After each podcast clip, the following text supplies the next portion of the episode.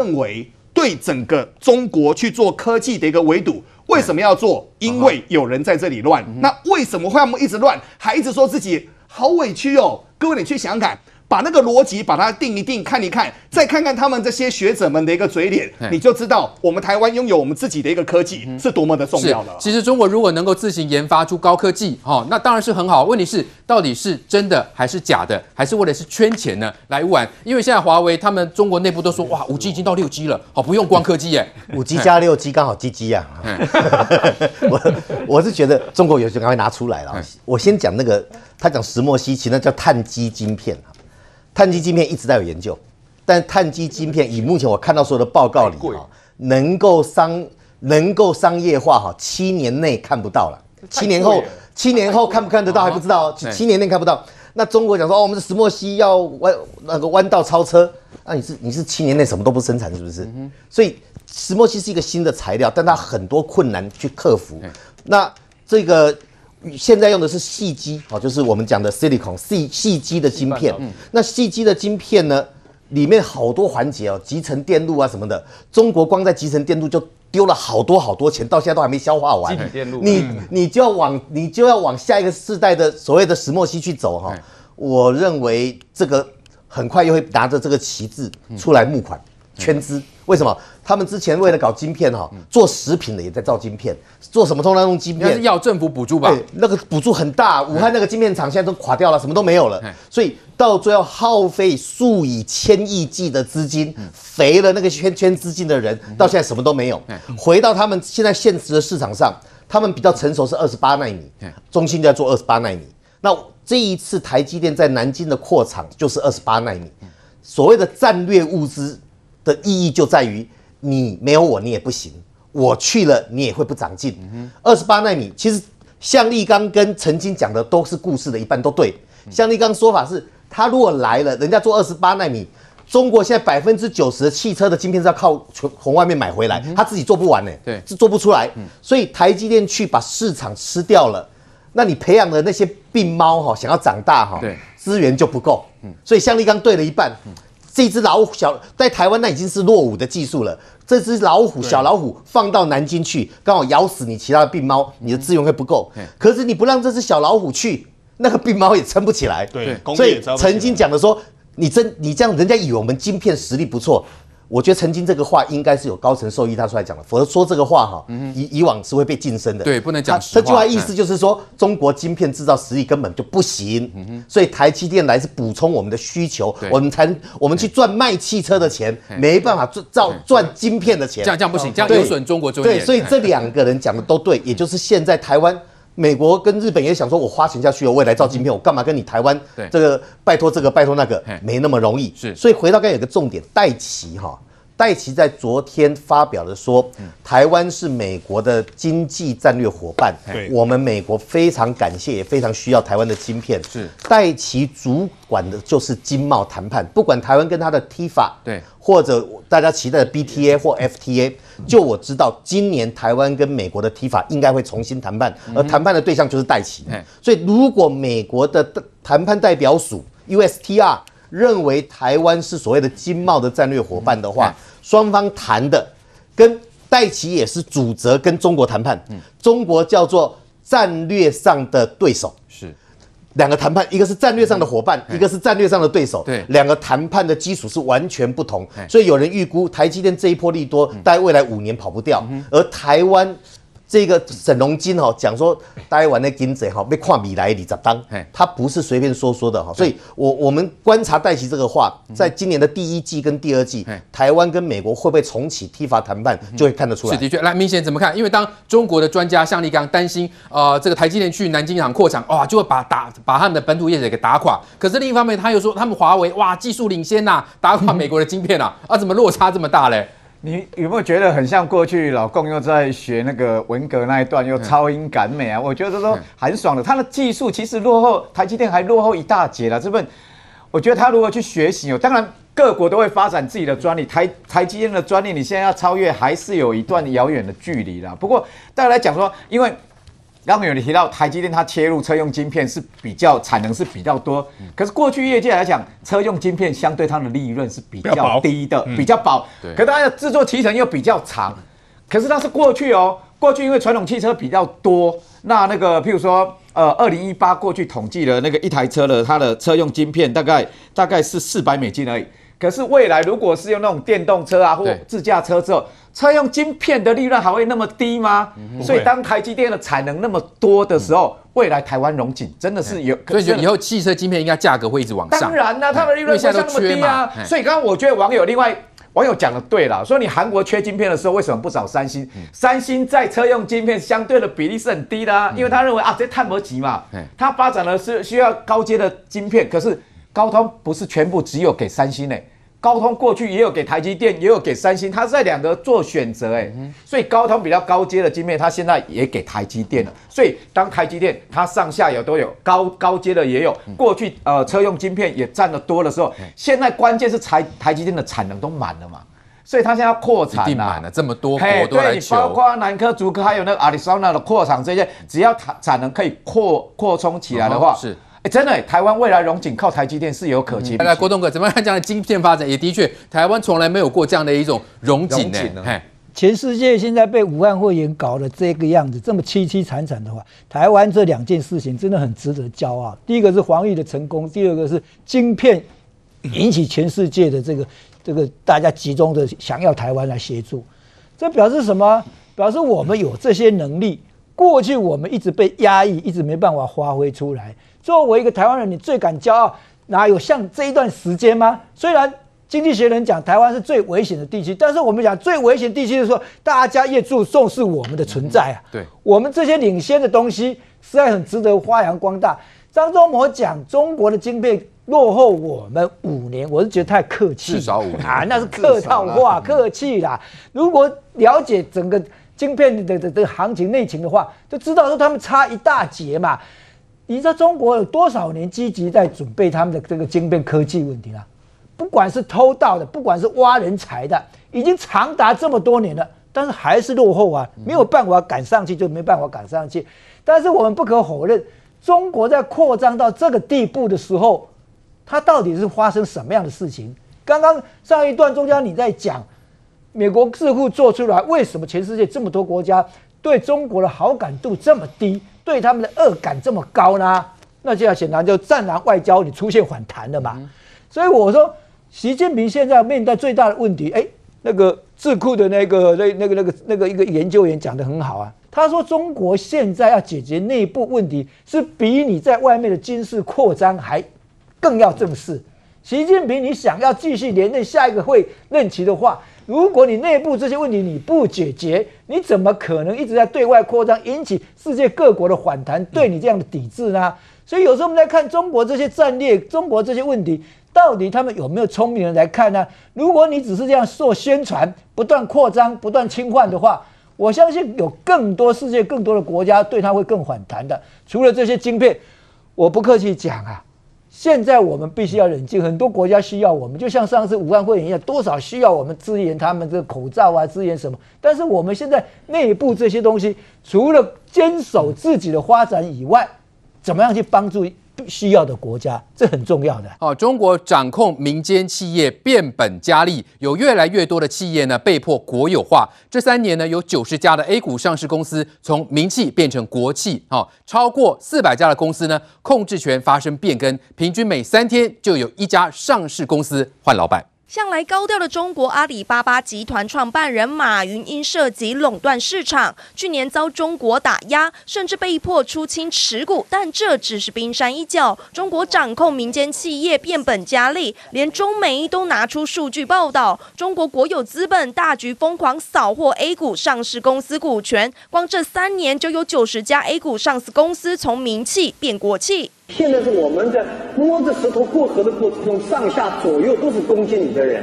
大企业仍然关心你，强企业害你的人也不少。一句话就点出关键，连马云都曾毫不讳言。中国企业家如履薄冰，越来越多的企业被迫国有化。四年内，高达四百九十一家公司控制权发生变更，平均每三天就有一家上市公司易主换老板。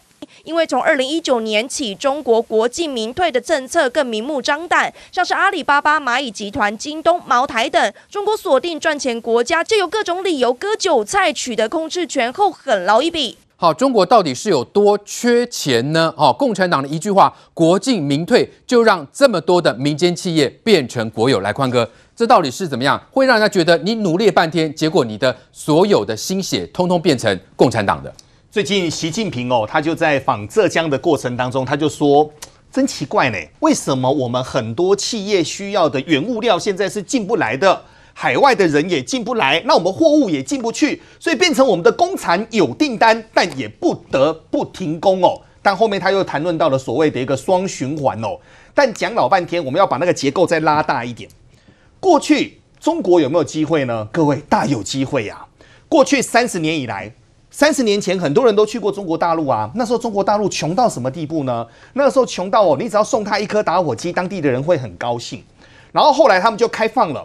开放的过程当中，如果没有台商大规模的资金跟技术过去，如果没有港商把大规模的资金跟贸易把它带过去，其实中国没有今天这么的一个强盛。但过去中国的四大领导人，我们外号叫做毛邓江湖哦，从毛泽东、邓小平、胡锦涛等等过来。他们在做的一件事情是什么呢？他们做的一件事情是老祖宗说闷声发大财，所以那时候他们就是我们中国没关系，我们慢慢的做，我们不要去把我们的翅膀把它给张起来，我们就做世界的一个工厂，我们利用我们低廉的一个人力，利用我们相对低的一个土地，我们来赚钱。那个时候中国，各位还记得吗？就在五年前，其实多数的人都认为说，嗯，中国壮大了很不错。可是中国为什么到后面？会产生这么大的一个转折呢？中国这么大的一个转折是，突然间有一天，中国说我要有中国梦，我要中国强，我要开始二零二五中国制造，我很多事情我都要自己来。然后美国突然间发现，诶，不对呀，过去三十年我给你最惠国待遇，过去三十年我把你视为开发中国家，结果你国家大了，你现在你要挑战我的世界霸主，成为了修昔底德陷阱。所以后面国进民退出来，国进民退出来是什么呢？我今天不需要理由哦。我今天不需要理由哦，我可以帮你框一个罪名，把你的人抓起来。你要不要把公司交给我？这个是让全世界现在觉得最、最、最想不懂的地方。不可思议的，在整个全世界没有人发生这种事情的，嗯、但中国这种事情一直在发生。对，而发生的过程当中。你去申诉，申诉无门，这是显示中国共产党是有多缺钱呢？因为习近平前一阵你就说啦，因为他们现在呢是货出不去，人进不来哦，所以有人就说啊，韩国瑜是先知啊，他曾经说过，货出去人进来啊，才能发大财啊。来，国栋哥是这样子吗？刚刚钟家你讲得好，现在中国内部问题真是很严重，习近平面对的最大挑战。不是在军事上，是他内部的经济问题已经面临非常糟糕了。共产党本来的口号就是这样子嘛，它本质就是这样子，你家就是我家，共产不是大家财产一起的吗？它的崛起在中国就是这样崛起的。但是你要注意，它一段时间一段时间的变革，它在邓小平时期的时候，把国家国营企业全部打散，几千万人下岗，全部都给你去。干个体户，全部鼓励你去自己去去当干户，然后搞企业，搞成现在好了，企业发展蓬勃了，经济了。现在发现为什么又要收回去？国家支撑不住了嘛。嗯、我再讲一次，这一次五一劳动节啊，他们有几天假期啊，所有报复性的出游全部都出来了，几亿人啊挤在北京、上海那个车站，那个看的那个画面，你真的会吓死哎、欸。对，几亿人口啊，旅游结束了，那个。假期结束，有些还没有消化掉啊，那种恐怖啊，所以一个问题来了，它真的是疫情已经平稳被控制住吗？大家已经值得怀疑的。对，如果说疫情控制住，为什么它的经济会如此萧条，拉不起来啦？各种外资全部撤离，然后内部工厂没有办法复工，几个比较领先的地区，包括深圳，以前都是指标性的啊，工厂嘛多，工人多啊。现在全部都没有，连街头上每天在等着打工啊叫的工人都没有了。嗯哼，那就表示说，这个疫情已经造成中国很大的困难。他现在必须把所有民间的企业的资金全部要赶快收来。最近被定为调查的对象就是凤凰集团的这个刘长乐的女婿啊，嗯、在海南岛的海南已经被拘捕留置了。他们搞的一个叫做凤凰金融平台，大量吸金啊，到底吸多少？现在没有人知道。现在是刘长乐的女婿，他是董事长，创办人是刘长乐，所以前段时间都奇怪，刘长乐为什么把他凤凰卫视股票赶快出清？对，然后董事也不愿意干了。当时还以为说中国要抓权嘛，全部要介入，所有文宣、宣传工具全部要收回。后来才发现，原来后面还有这个问题是存在。他也算是名气啊。那现在里面到底有多少官员勾结在里面？现在都不清楚。是习近平现在面对的是，你要清除这些东西啊，是你内部很多官员都卷在这里面，你怎么去清除它？对。但是这一次共产党的大清扫啊，后面还会有没有弄出？派系的斗争恶斗，引发出它里面最大的变局啦，这很值得观察。是的确，来来，嶔煌。所以呢，现在中国内部的经济到底有多糟？类似这种国进民退、民气变国企的情况，会不会再继续持续嘞？呃，我相信它是会继续持续的，因为国际民退其实已经走了好几年，而且大家观察国际民退的指标是二零一八年的时候，这中国的党媒求是，然后就是现在习近平讲这句话“人进不来，或不出不去”的这个刊登的党媒求是，在求是上面当时登了一个这个学者的话。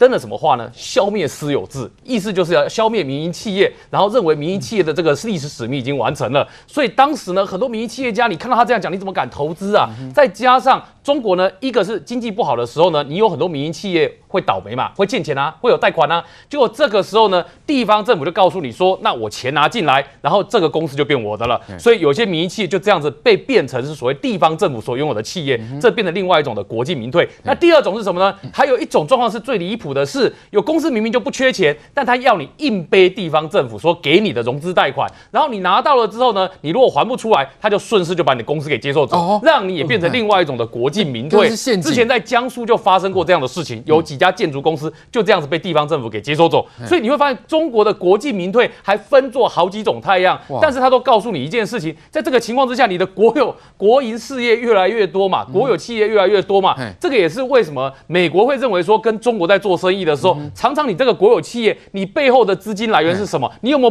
补贴它跟其他的国家做生意？是站在不公平的角度上面，因为其他的民营企业都是靠自己，但是你很多的公司呢，绕一圈才发现哦，你原来后面是国有企业，所以美国才会在这几年啊，跟着全世界国家认为说，跟你中国很多企业做生意根本是不公平的嘛。所以这也是为什么对共产党来讲，国进民退它比较有安全感，但对其他国家来讲，国进民退跟你中国的公这些公司做生意，我们反而很没。有安全感，也觉得有强烈的不公平感。嗯、是的确，哎，威婉，那这样子有四百多家，呃，这个民企变这个国企，那老实说，共产党需要多少人去掌控这些公司啊？是不是加入共产党人现在油水都很多？哎，可以 搞不好可以去当一家公司的董事长。你，你刚才已经讲出答案了，嘿油水够多就不用担心找不到人。嘿我现在讲的就是说，习近平的经济的口号叫做两个循环嘛，内循环跟外循环。我们讲的是内需跟外需，那谁先破掉他的内循环呢？我喜欢讲李克强。李克强在这两年讲了一个东西，叫做消费堵点。你你你现在是要刺激内部消费，结果有超过六亿以上的人所得根本不足一千块钱，所以你的消费就会到那边就停下来，叫做堵点。消费堵点出来，那个堵哦，刚好堵操哈，堵操习近平。而他的外循环“一带一路”靠外债和“一带一路”。停止的部分，澳洲啦、马来西亚好多国都把它停下来了。另外很多放在外面的钱收不回来，所以这两个循环都遇到问题之后，你经济有问题啊。像美中二零一九年的贸易战，光把中国的生产基地往外移的哈，泰国、越南、台湾大概就各吃下了七千亿的往外移动的投资，再加上二零二零年的武汉肺炎造成的损失，所以这个部分它很需要什么？他急需要外资对他有信心回来，所以他必须要解决解决美美洲贸易战，特别有些关税加到二十五、加到十趴的，我 Made in China 根本没钱可以赚，对，他必须要解决，必须让资金有信心。偏偏习近平只对权力有有计划，他对经济事实上李克强是比较内行。蚂蚁金服在上市前两天拉下来，你如果是外资，你还敢还敢再去吗？然后呢，所谓的民退国进。会多原来你的企业国家资本藏在后面，否则你怎么叫他退？嗯哼，对不对？你是这公司的董事长，他退了也轮不到你接董事长啊。可你很明显，发现这些企业的背后都有中国党政军的资金在后面，才能把你拉下来。我要谁当董事长就当谁当董事长，那甚至于用抄家的方式逼你投降。对，这就影响什么？叫做信心。你今天作为一个外资，你还没有信心把资金往里面丢，外资不往里面丢。